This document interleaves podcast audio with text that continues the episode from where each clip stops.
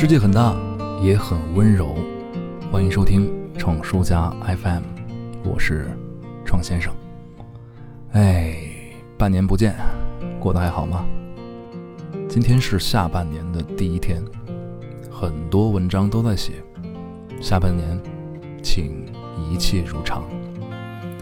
这也是我的一份愿望吧。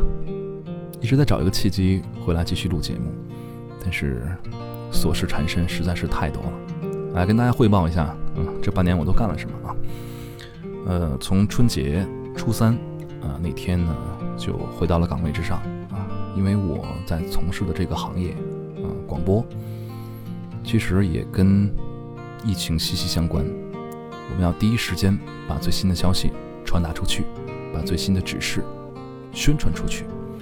包括后续的，呃，整个滨海新区的录音，啊，宣传、抗疫的指南，都需要我来录制，然后一直在忙这些事情，忙完了整个春天，然后又在春天刚刚开始的时候，武汉解封那一天，二零二零年的四月四日，呃，我迎来了生命中最宝贵的一个礼物，就是我的儿子。锦彤来到了这个世界上，后续的时间呢，就一直在忙这些事情。其实工作也很忙嘛，相信大家上半年过得都很不如意。不管是学生，因为没有办法上课，被网课所困扰，嗯，因为复习而焦虑，还是在职场中的嗯上班族，因为公司的业绩大幅下滑，或者倒闭，或者跳槽，或者被裁员等等等等，啊，大家过得都很辛苦。而闯叔这边呢，就是一边要照顾妻儿，一边忙着公司的疯狂的自救啊，以及在自己的内容上去寻找出路啊。尤其是在住院那几天，就感觉特别有一种末世的感觉啊。家里有一个刚刚降生的婴儿，然后疫情原因没有办法自由出入。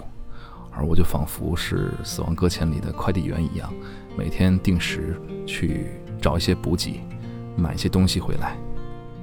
记得当初玩瘟疫公司的时候，第一次玩，看到整个世界地图都被我创造的这个细菌所占领的时候，那时候没有什么成就感，只感觉后背发凉。而现在，经历了这么久的信息爆炸、新闻爆炸，看到这个世界上发生了这么多的事情。依然内心会觉得非常的忐忑不安，但是还好，每天日子都要过下去。我们经历的每一件所谓的见证历史，严谨的来说，都曾经在历史上发生过。比如说当年的大瘟疫，当年的种族暴乱，当年的大萧条，等等等等。在焦虑和恐慌之余，我们应该把这次灾难当成一个契机，一个。重新认识自己的契机，这并不是要感谢新冠，而是我们别无他法。恐惧、焦虑没有任何用处，因为面对恐惧才是消除它的最好办法，不是吗？很通俗，也确实是真理。我们可以用被困在家里的时间，好好跟自己对话。毕竟我们上一次这么做，可能是几年，甚至是十几年前了。寻找一下自己真正要去的方向，或者发掘自己身上因为被日复一日的日常所打磨掉的发光点，并且通过它来找到谋生的新途径。我们不需去怪罪生活。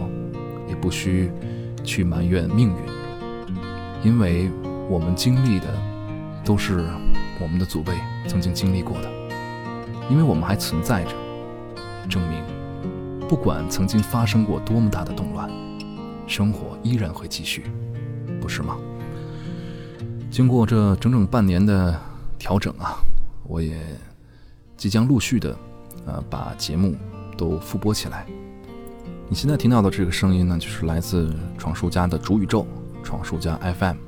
我们后续还有闯叔音像店、闯叔家卧谈会。嗯，相信嗯，细心的小伙伴们已经发现了啊，在各个平台也上线了《闯书家卧谈会》这一档播客节目。嗯，之前我在节目里提及的各位，呃，大家都可以见到。嗯，不管是在公众号上，还是在之前节目中提到的成员，都会陆续跟大家见面。像默默、美少女、巴黎庄吴彦祖，还有阿木等等等等。当然，还少不了南一。这半年南一也是相当的辛苦啊，因为在基层工作非常非常多。嗯，也期待他能够尽快的处理好手中的工作，回来跟大家见面。想了很久，在下半年的第一天，给你来听哪首歌？就他吧，来自朴树的《在希望的田野上》。当你领教了世界是何等的凶顽，你同时。一定会得知，世界也会变得温存和美好。今天就是这些，下半年还请继续加油。不能用它来悲伤，那些坏天气都会过去。